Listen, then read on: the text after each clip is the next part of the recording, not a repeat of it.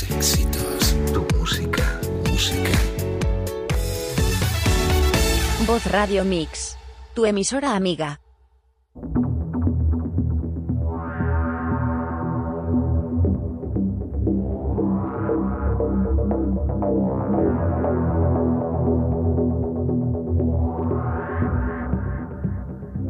¿Existe un más allá? ¿Hay vida en otros planetas? ¿A dónde vamos después de trascender? ¿Existen los universos paralelos? ¿Se puede viajar en el tiempo? Comienza Plano Oculto.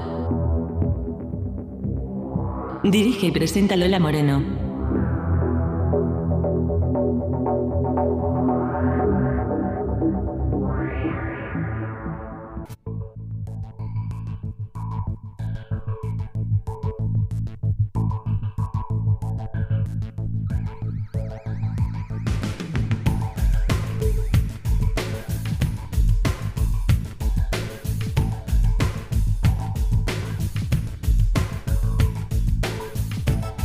Hola, buenas noches.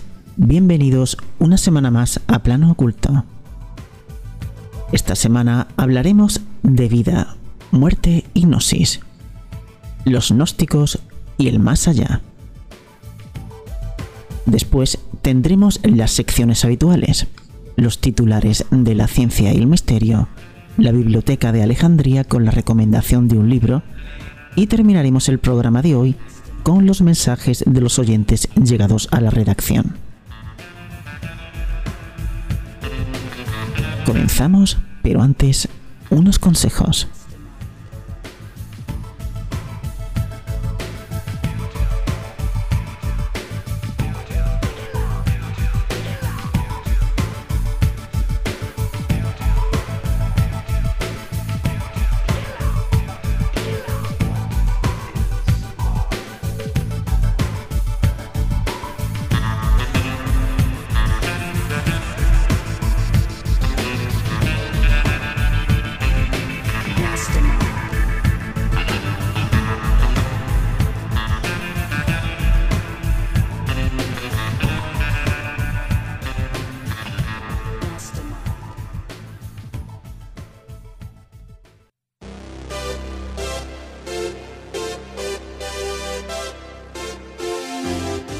Envía una nota de voz de WhatsApp al 643 030 774 o un correo electrónico a planoocultomisterio.gmail.com.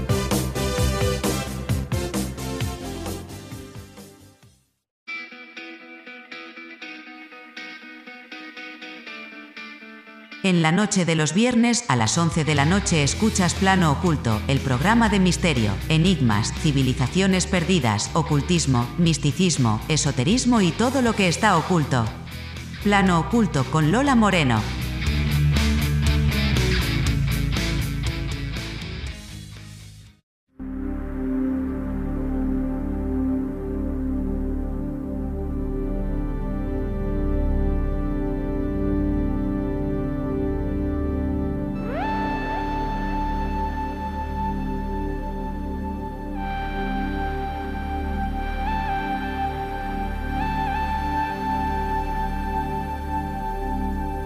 Las posibilidades de vida después de la muerte se reducen a tres. 1. No hay vida después de la muerte. La muerte es la extinción total de la conciencia. 2. La vida después de la muerte continúa en la tierra a través de la reencarnación. Y 3. La vida continúa después de la muerte en otro plano. Si vamos a hablar de este tema, podemos descartar categóricamente la primera opción, sobre todo porque prácticamente todas las culturas y religiones enseñan que hay alguna forma de vida después de la muerte.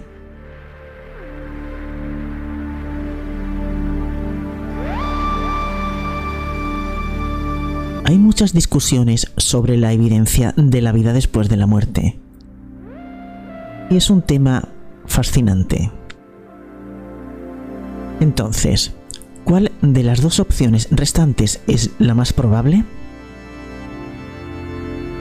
Por lo general, estos se conciben de manera simplista. Reencarnas. Dependiendo de tu karma, vuelves a bajar a la tierra para poder vivir como un sabio o como un corredor de bolsa. O eres juzgado ante el trono celestial y eres enviado al cielo o al infierno. Los gnósticos los misteriosos maestros esotéricos de los primeros siglos de la era común, tenían su propia perspectiva sobre el más allá. Aunque sus enseñanzas casi se han perdido, queda suficiente material para que podamos reconstruirlas. Si lo hacemos, alcanzaremos algunas ideas valiosas no solo sobre algunos elementos de las tradiciones ocultas occidentales posteriores, sino también sobre el proyecto de liberación espiritual. Los textos gnósticos hablan muy poco sobre la reencarnación.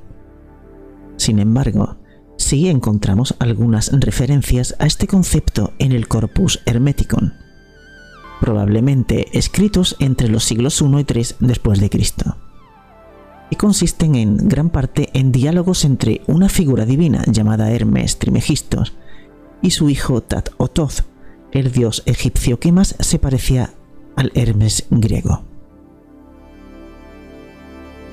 Su origen está sugerido por el título del tratado principal, Poimandres. Esta es una grecización de Peimen Re, mente iluminada en egipcio.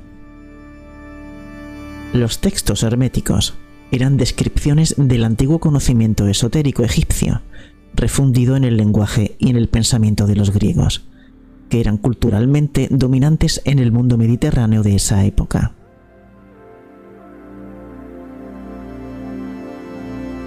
Los textos herméticos no suelen considerarse gnósticos per se, aunque sus ideas eran extremadamente similares a las de los gnósticos y pueden tomarse como parte del mismo medio. Los textos herméticos hablan de reencarnación, pero no en el sentido familiar de las versiones de la doctrina de la nueva era. Los escritos herméticos generalmente presentan la reencarnación como un castigo. Un tratado nos dice que una persona que muere sin hijos es condenada a un cuerpo que no tiene naturaleza de hombre ni de mujer, una cosa maldita bajo el sol. Y un texto conocido como el de Asclepio dice que los que viven fielmente bajo Dios ascenderán para convertirse en seres divinos. Pero a los infieles les sucede de otro modo. Se les niega el regreso al cielo y una vil migración indigna de un alma santa los pone en peligro. Ellos en otros cuerpos. Tanto los herméticos como los gnósticos estaban mucho más interesados en la ascensión del espíritu después de la muerte. Para comprender sus puntos de vista, tenemos que dejar de lado una suposición de fondo que podemos haber recibido del cristianismo convencional, que el cielo es todo bueno, que por así decirlo, todo el mal está abajo. De hecho, los gnósticos dicen poco sobre el infierno como tal. Para ellos, los peligros a los que se enfrenta el espíritu después de la muerte adoptan una forma muy diferente. Si lee, aunque sea un poco sobre el gnosticismo, encontrarás referencias a los arcontes, cuyo nombre proviene de una palabra griega que significa gobernantes poderes espirituales malignos se encuentran en los reinos celestiales interpuestos entre nosotros y el verdadero Dios en lo alto. Pero, ¿quiénes son los arcontes? Aunque a veces se olvida, los gnósticos se inspiraron mucho en el apóstol Pablo.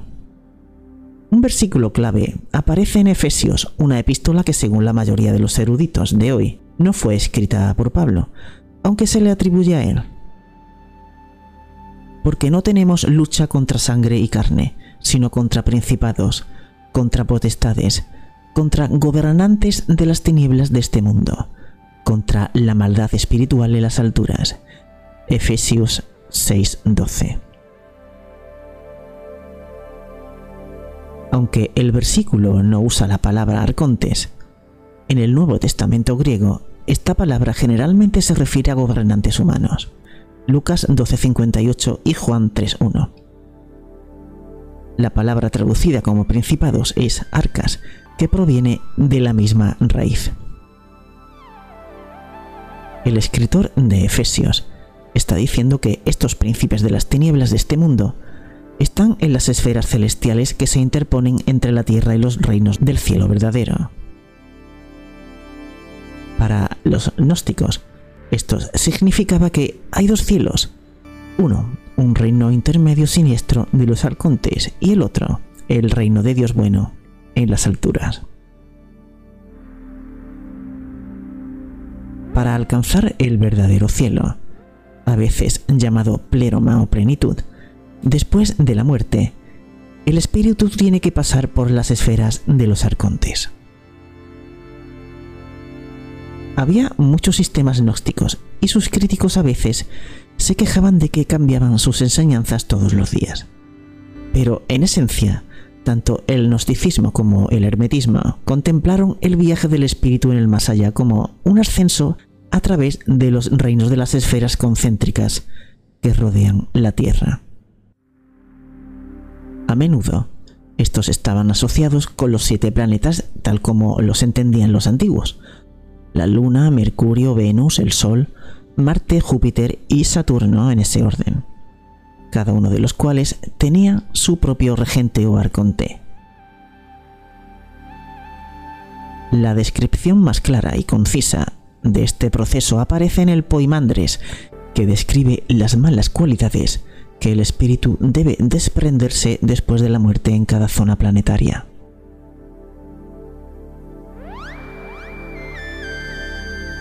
Desde allí, el ser humano se precipita hacia arriba a través del marco cósmico. En la primera zona, la Luna, entregando la energía de aumento y disminución. En la segunda maquinación malvada, Mercurio, un dispositivo ahora inactivo. En el tercero, Venus, la ilusión del anhelo, ahora inactiva. En el cuarto, el Sol, la arrogancia del gobernante, ahora libre de excesos. En el quinto, Marte, presunción profana y temeridad atrevida. En el sexto, que es Júpiter, los malos impulsos que provienen de la riqueza, ahora inactivos. Y en la séptima zona, Saturno, el engaño que yace al acecho. Y entonces, despojado de los efectos del marco cósmico, el humano entra en la región de la Ogdoad, el reino espiritual, y tiene su propio poder, y junto con los bienaventurados canta al Padre. Otro retrato del ascenso del alma aparece en Contracelson, una obra polémica escrita por el padre de la Iglesia, Orígenes. Orígenes, en un momento, describe las enseñanzas de una secta agnóstica llamada Ofitas. No se sabe mucho acerca de ellos, pero fueron llamados así por la palabra griega ophis, serpiente, a diferencia del cristianismo ortodoxo, consideraban a la serpiente del Génesis como una figura positiva que traía gnosis o conocimiento a Adán y a Eva. Los sofitas, nos dice Orígenes, creen que después de la muerte el alma tiene que atravesar una barrera del mal. Luego tiene que enfrentarse a una serie de arcontes que están asociados a los planetas. En orden ascendente desde la Tierra son Luna, Oraeus, Mercurio, Ailoaeus o Eloaeus, Venus, hasta Efeu, Sol, Adonai, Marte, Saboa, Júpiter, Yao y Saturno, Saldabaoth. Date cuenta que el orden es el mismo que en los de Poimandres. Para pasar por estas esferas, al iniciado gnóstico se le enseñaba que decir a los arcontes y qué símbolo presentarles como una especie de llave maestra. Y al Dabaoth, por ejemplo, se supone que uno debe decir, y tú y Aldabaoth, primero y séptimo, nacido para tener poder con audacia, siendo palabra gobernante de una mente pura, obra perfecta para hijo y padre, lleva un símbolo marcado con una imagen de vida, y habiendo abierto al mundo la puerta que cerraste para tu eternidad, paso por tu poder libre otra vez, Que la gracia me acompañe, Padre, que me acompañe. Ireneo de León, el padre de la Iglesia del siglo II, cuya obra contra las herejías es una de nuestras principales fuentes primarias sobre el gnosticismo. Describe otra obra de este proceso hablando de una escuela de gnóstico. Escribe lo siguiente. Estos sostienen que el conocimiento de la grandeza inefable es en sí mismo la redención perfecta.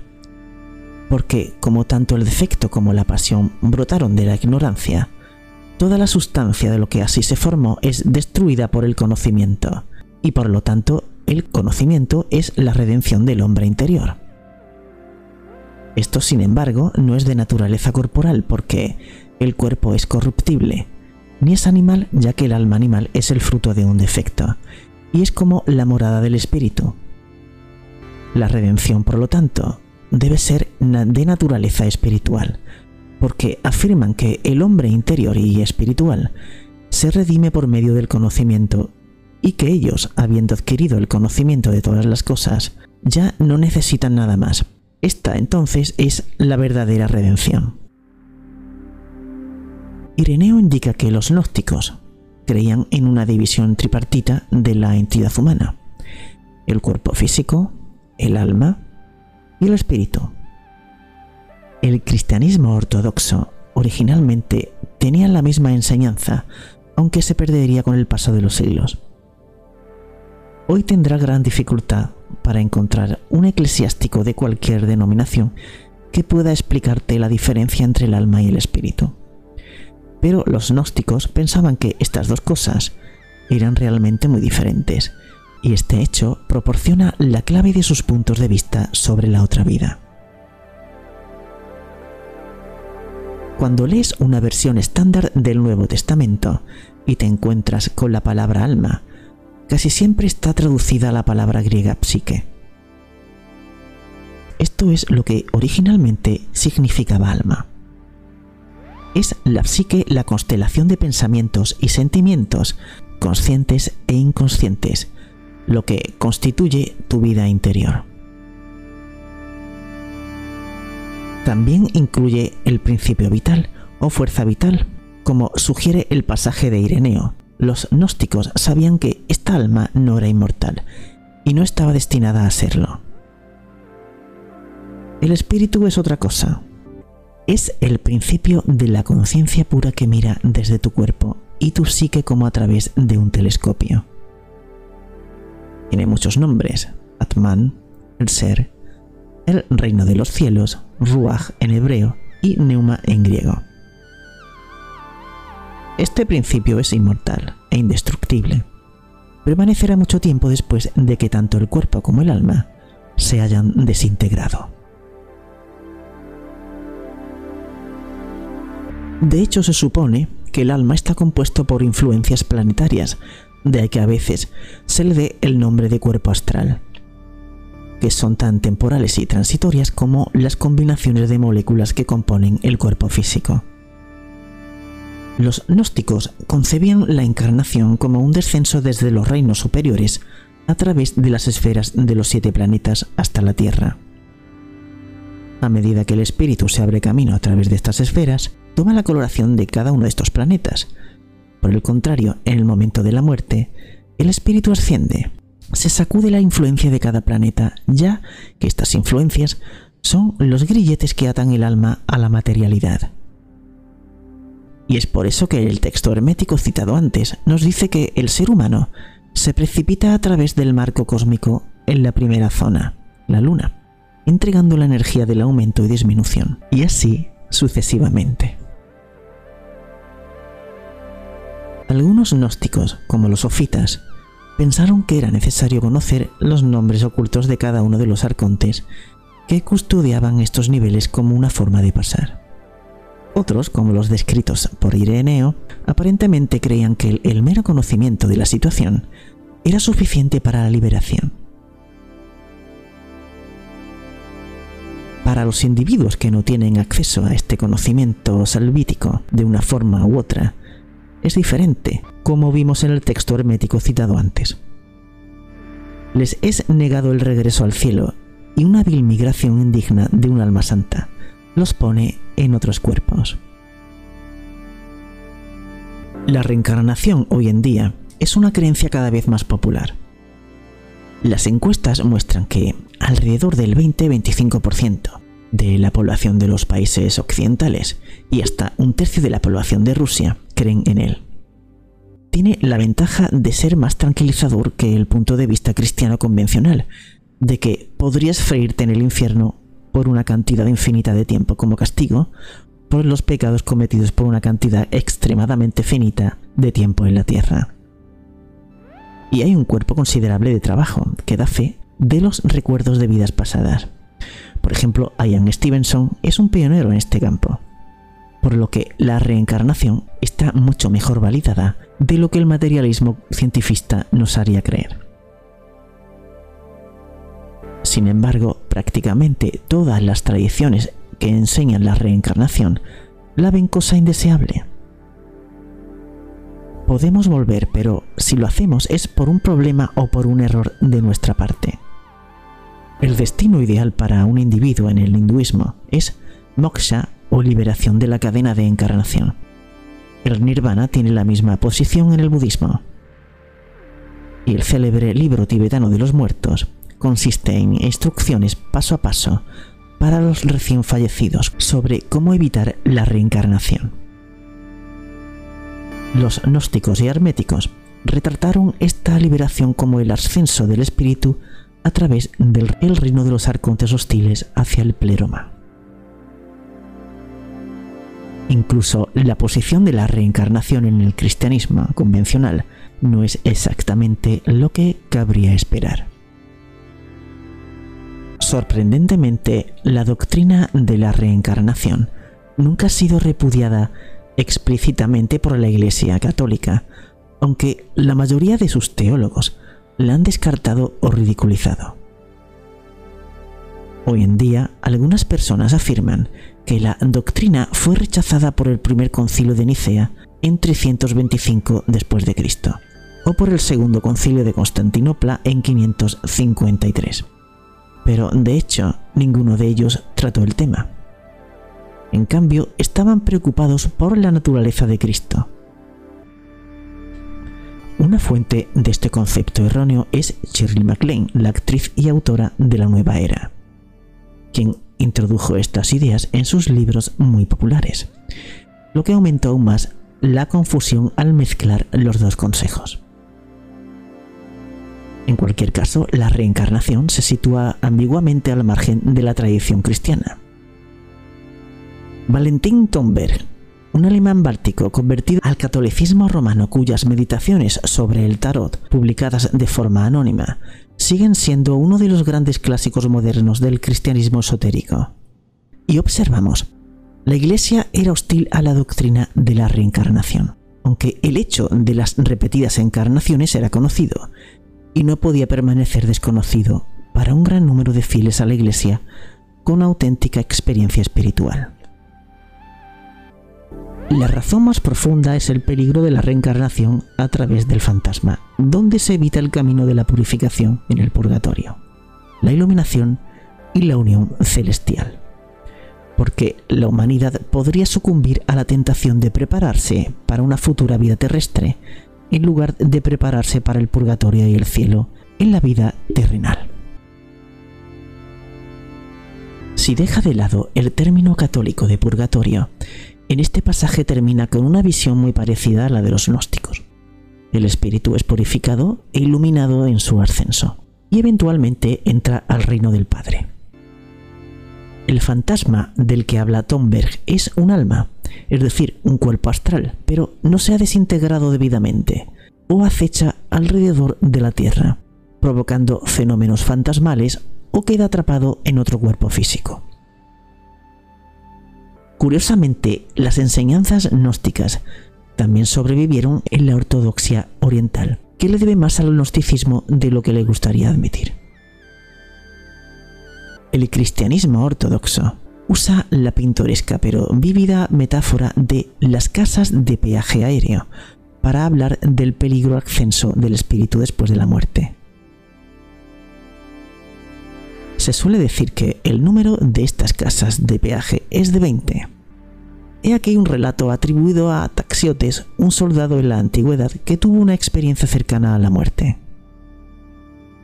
Cuando me estaba muriendo, vi a los etíopes que aparecieron ante mí. Su aspecto era muy espantoso. Mi alma al verlos se turbó. Entonces vi a dos espléndidos jóvenes, y mi alma saltó a sus brazos. Lentamente comenzamos a ascender por los aires hacia las alturas, como volando, y llegamos a las casetas de peaje que vigilan el ascenso y detienen el alma de cada hombre. Cada casa de peaje probó una forma especial de pecado, una mentira, otra envidia, otra soberbia. Cada pecado tiene sus propios probadores en el aire y vi que los ángeles guardaban todas mis buenas obras en un cofrecito. Sacándolos, los compararían con mis malas obras.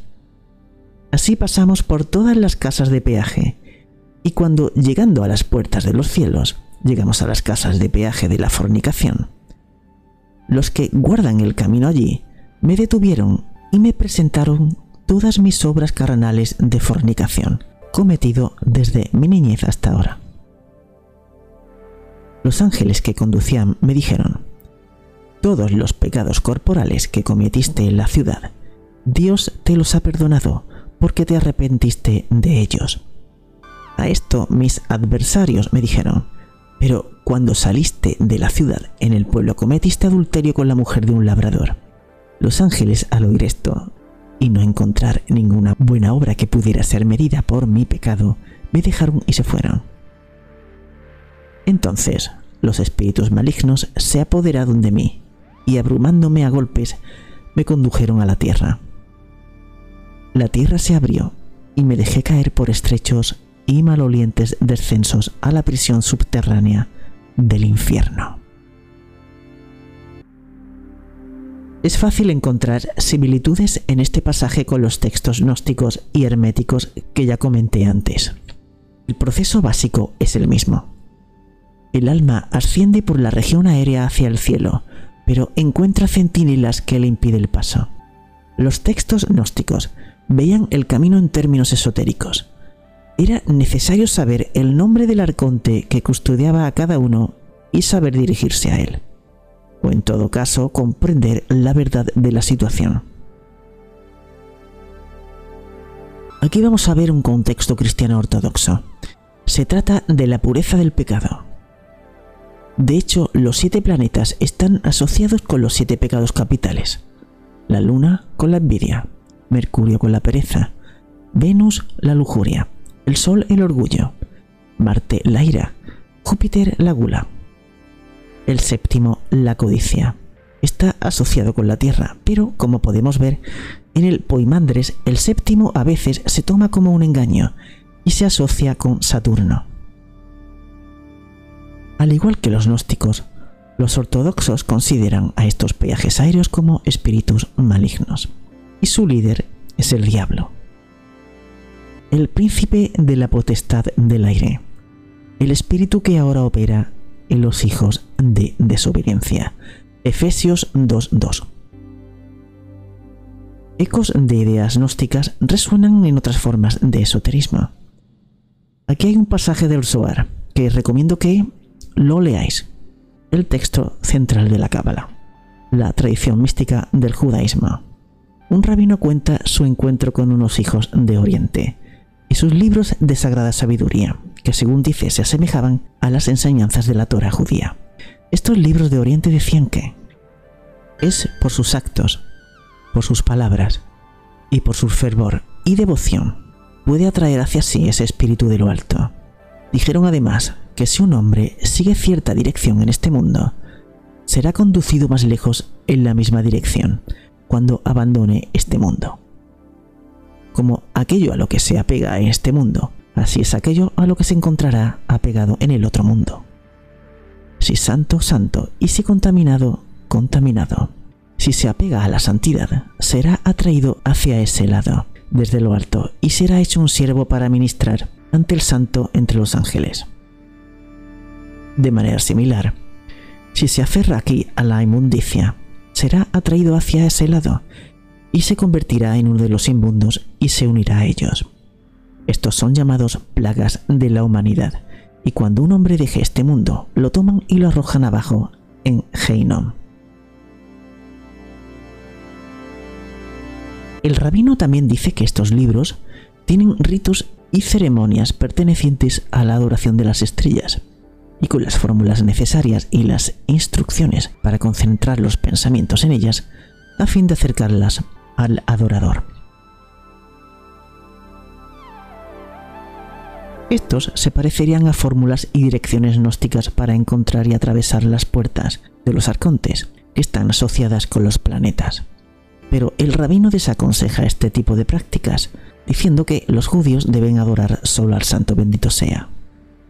Sería posible rastrear los hilos de estas ideas gnósticas en muchas más direcciones, y ciertamente en la Cábala. Gershon Solem, el mayor erudito de la Cábala del siglo XX, enfatizó que fue el gnosticismo una de las últimas grandes manifestaciones de la mitología en el pensamiento religioso, lo que prestó figuras retóricas al místico judío. Tal es la opinión del erudito, que ve afinidades y semejanzas entre textos y tradiciones, y naturalmente supone que los primeros deben haber influido en los posteriores. Pero alguien que quiera trascender los límites de la mera erudición académica tiene que hacerse otra pregunta. ¿Son estas similitudes el resultado de la influencia en un sentido convencional ¿O es más bien que estos místicos e iluminados de diferentes tradiciones vivieron la misma realidad y trataron de expresar en términos de su propio lenguaje y pensamiento? Ambas cosas podrían ser ciertas. ¿Cuál es entonces la realidad mística a la que apuntan todas esas enseñanzas? Sugeriría que es algo como esto. La psique, el alma, se compone no solo de influencias planetarias, razón por la cual se cree que el horóscopo natal da la clave de tu carácter, sino también de los conceptos y conocimientos que se adjuntaron a ella en el transcurso de una encarnación. El libro tibetano de los muertos, que describe este proceso en términos budistas tibetanos, llama a este complejo el cuerpo mental de las propensiones. El ascenso a través de los reinos de los arcontes o las casas de peaje aéreo representan el despojo de estas influencias, incluidos los conceptos y condicionamientos de carácter religioso. Si la ruptura es más o menos completa, el espíritu incondicionado puede abrirse camino hacia el verdadero cielo, es decir, otros reinos de existencia donde continuará perfeccionándose. Si no, es arrojado a la tierra o quizás a reinos aún más oscuros para otra ronda. El libro tibetano de los muertos dice que la forma de penetrar a través de los bardos, el equivalente tibetano a las casas de peaje, es conocer estas apariciones como tus propias formas de pensamiento. ¿Qué conclusiones prácticas podemos sacar de todo esto? Personalmente, señalamos el pasaje del Zohar citando anteriormente, si un hombre sigue una cierta dirección en este mundo, será conducido más allá en la misma dirección cuando abandone este mundo. El futuro de la monada divina, la chispa de conciencia pura que yace en el centro de nuestro ser como una joya en un loto, y cuyo refinamiento y perfección es quizás el único propósito de la existencia humana, estará determinado por cómo la cultivemos en esta vida. Para todos los arcontes y peajes celestiales que puedan aparecer para enfrentarnos después de la muerte, la responsabilidad de nuestra evolución, o si lo prefieres, de la salvación, sigue recayendo en nosotros mismos.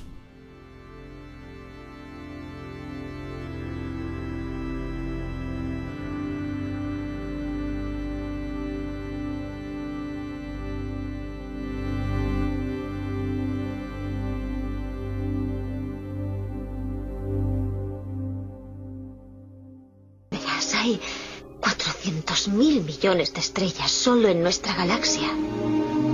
Si solo una de cada millón tuviera planetas, Y de esas en una, de cada millón hubiera vida. Y si solo en una, por millón de esas hubiera vida inteligente, habría literalmente millones de civilizaciones. Si no fuera así, ¿cuánto espacio desaprovechado? ¿Y si solo estamos nosotros? ¿Cuánto espacio desaprovechado? ¿Verdad? Cada semana. Plano oculto. Con Lola Moreno.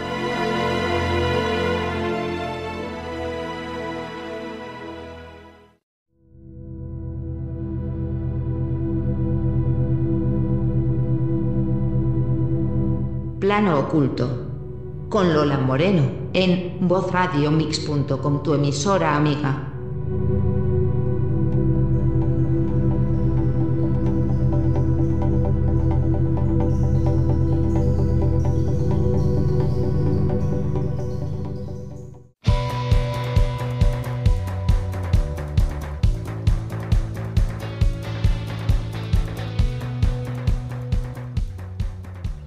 Titulares de la ciencia y el misterio. Comenzamos con, antigua leyenda china, la luna fue construida por una civilización humana muy avanzada. Durante el reinado de Wenzong, 809 a 840, Wang Sukai y el hermano menor de Zheng Renben fueron al monte Songshan y se perdieron. Los viajeros pidieron indicaciones a un plebeyo que descansaba a un lado del camino. Al mismo tiempo, le preguntaron al hombre de dónde venía. El hombre dijo riendo, Queridos señores, ¿saben que la luna está formada por siete tesoros? La luna es como una bola, está vacía. El resplandor del sol se refleja en su superficie. 82.000 familias la construyen, yo soy una de ellas. Mostró el camino y luego desapareció de la vista. Seguimos con este titular. Se encontró ADN no humano en el cuerpo del ancestro más antiguo del mundo. Restos del ancestro más antiguo. Es cierto que hasta ahora se han hallado muchos restos realmente asombrosos. Como lo es el caso de unos huesos de una especie desconocida que es bastante extraña, tiene alrededor de 400.000 años de antigüedad. Desde el momento en que se hizo el descubrimiento, los científicos quedaron realmente desconcertados. Todos han cuestionado lo poco que se sabe de la evolución de los humanos, posiblemente estemos ante el hallazgo más importante en la historia. Un fémur muy antiguo con restos de ADN misterioso. Durante el año 2013 un grupo de científicos encontraron la muestra del ADN humano más antiguo del mundo en un fémur. Pero al analizar dicha muestra con detenimiento, se dieron cuenta de que había presencia de un ADN muy extraño, uno que no habían visto jamás. Los ancestros que vivieron hace miles de años tienen un patrón muy diferente al de las personas que habitamos el mundo hoy día. Actualmente, los expertos se valen de este tipo de restos fósiles para poder comprender ciertos aspectos de la evolución humana, por esa razón han sido fundamentales. ¿A quién pertenece el ADN alienígena? Uno de los aspectos más llamativos del fémur, sin duda alguna, son los restos de ADN desconocido que se encontró en el hueso humano. Los estudios arrojaron que el fémur estaba relacionado con los neandertales, una especie muy antigua que habitó en Europa y desapareció hace 28.000 años. Por otro lado, existen quienes creen que estos huesos provienen de una población conocida como denisovanos, originarios de Siberia. No obstante, el ADN que había en el hueso ha resultado extraordinario y enigmático, se conoce poco sobre este tipo de genes.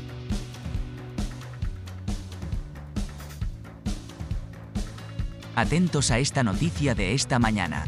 El cohete chino de 23 toneladas fuera de control se estrella en el Pacífico.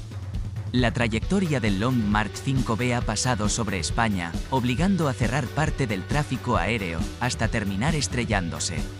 Los riesgos que asume China en su carrera espacial han vuelto a poner en alerta al mundo entero. Una etapa de 23 toneladas de un cohete Gran Marcha 5B, CZ-5B, lanzado el pasado lunes por el gigante asiático ha caído este viernes sin control en el Pacífico tras dar varias vueltas a la Tierra. En su trayectoria, ha sobrevolado la península ibérica, por lo que esta mañana Protección Civil se ha visto obligada a cerrar el espacio aéreo de varios aeropuertos españoles, entre ellos Barcelona, Reus, Tarragona e Ibiza, durante unos 40 minutos, desde las 9,20, por el paso del objeto espacial. El cohete alcanzó la órbita terrestre el lunes, 31 de octubre, después de lanzar Mengtian, el tercer y último módulo de la Estación Espacial Tiangong, una de las grandes ambiciones de China en el espacio. Desde entonces, la etapa central del cohete ha ido bajando por el rozamiento con la atmósfera sin que, durante unas horas de infarto, se supiera con exactitud dónde y cuándo iba a caer de forma incontrolada a lo largo del día de hoy. El cohete chino ha entrado en la atmósfera a las 11,01 el tramo horario que detallaba la Agencia Europea de Seguridad Aérea, EASA, para la caída de CZ-5B era entre las 9,03 y las 1937 HORA peninsular española. Finalmente, según ha informado la Fuerza Espacial de los Estados Unidos, USS Space Command, la pieza de chatarra espacial ha entrado en la atmósfera a las 11,01 sobre el Pacífico Sur. Terminamos la sección de las noticias con este titular. Algo extraño sucede en la frontera del sistema solar. Algo raro e imprevisto está sucediendo en el borde exterior del sistema solar, la heliopausa, el límite entre la heliosfera, la burbuja de viento solar que rodea nuestro sistema planetario, y el medio interestelar, el vasto espacio que hay entre las estrellas, está ondulando y formando ángulos oblicuos que nadie creía posibles. La idea de que la heliopausa puede cambiar su forma no es nueva, y durante los últimos años diversos estudios llevados a cabo con datos de las sondas Voyager 1 y 2, los únicos ingenios humanos que por ahora han conseguido salir del sistema solar, y del satélite IBEX, Interstellar Boundary Explorer, ya descubrieron que esa frontera no es algo estático e inmutable.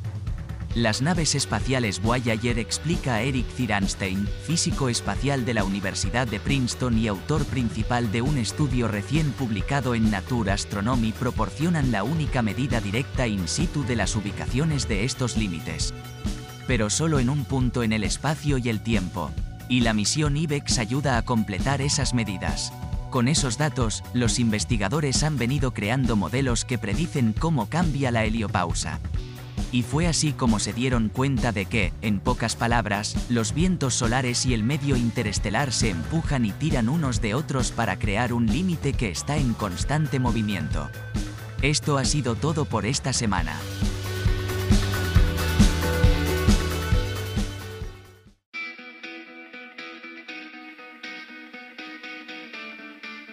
En la noche de los viernes a las 11 de la noche escuchas Plano Oculto, el programa de misterio, enigmas, civilizaciones perdidas, ocultismo, misticismo, esoterismo y todo lo que está oculto. Plano Oculto con Lola Moreno.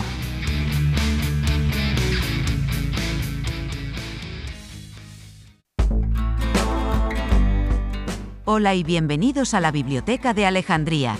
Esta semana recomendamos el libro de Aldo Linares, Cuando lo sugerente se hace evidente, la emocionante percepción de lo que no se ve. Este es un libro escrito por quien busca y dirigido a quienes están buscando. En sus siete capítulos encontrarás rastros de épocas, recuerdos, aventuras o pensamientos del autor, y su contacto con sutiles realidades de sorpresa, misterio y deslumbramiento el despertar de la percepción del otro lado, la intuición, la relación con los procesos de mediumnidad y sensitividad, y el encuentro con lo enigmático y el más allá, son la constante que conecta su infancia en Arequipa, Perú, y su presente en Madrid. Aldo quiere transmitir la naturaleza de su sensibilidad tratando de comprenderse, formando parte del reconocido grupo EPTA de investigación paranormal y colaborando en el famoso programa Cuarto Milenio. Contiene entrevistas entre otros a Javier Sierra, Clara Taoces, Paloma Navarrete o Iker Jiménez. El libro se te acercará si escuchas la llamada de lo aparentemente distinto, si observas con perspectiva y si notas rasgos comunes de sensibilidad. Cuando lo sugerente se hace evidente, la emocionante percepción de lo que no se ve de Aldo Linares. Lo puedes conseguir en el enlace que dejaremos en el cuadro de descripción de iBooks.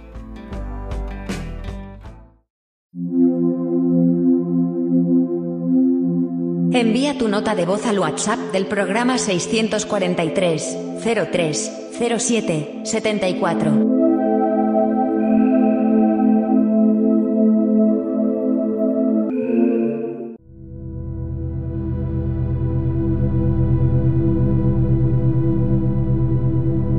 Plano Oculto, con Lola Moreno, en vozradiomix.com, tu emisora amiga.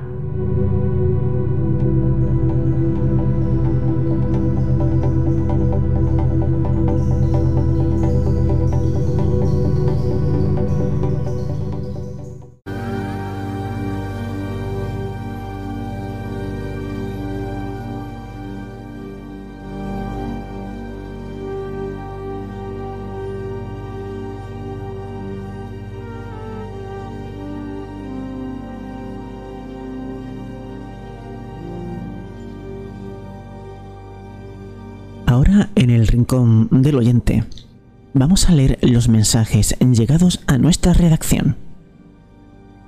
BBQ nos comenta, interesante el tema de esta noche, me interesa mucho el misticismo y todo eso.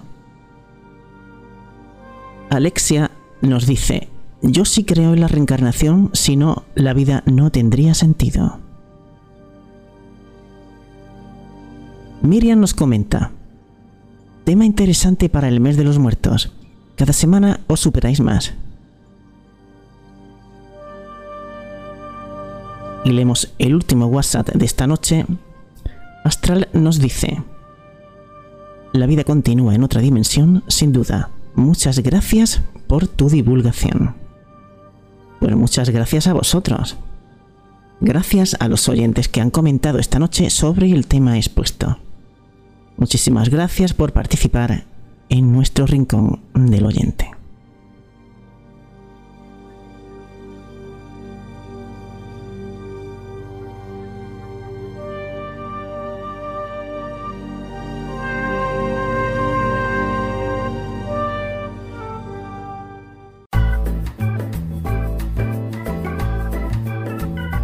¿Todavía no eres fan de Plano Oculto? Ahora lo puedes ser, es tan sencillo como pulsar en el botón azul apoyar. De esta manera podrás disfrutar de los episodios extras y escuchar los programas en abierto sin publicidad. Puedes aportar desde una mínima cantidad, lo que cuesta un café o una caña en tu bar favorito o la cantidad que desees. Disfruta del contenido de este podcast.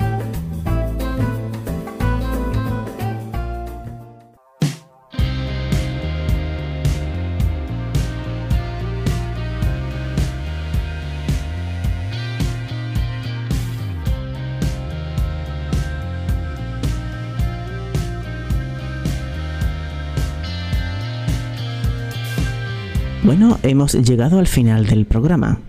Os emplazo al próximo viernes con nuevos contenidos. Pasad buena semana, muy buenas noches.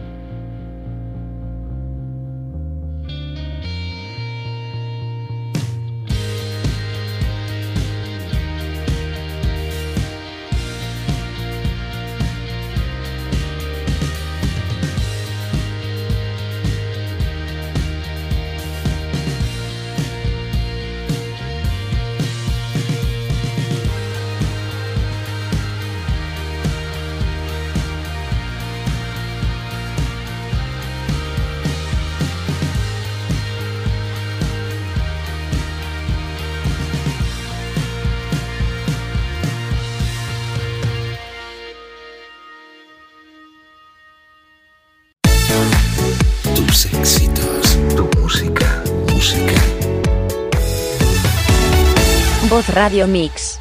Tu emisora amiga.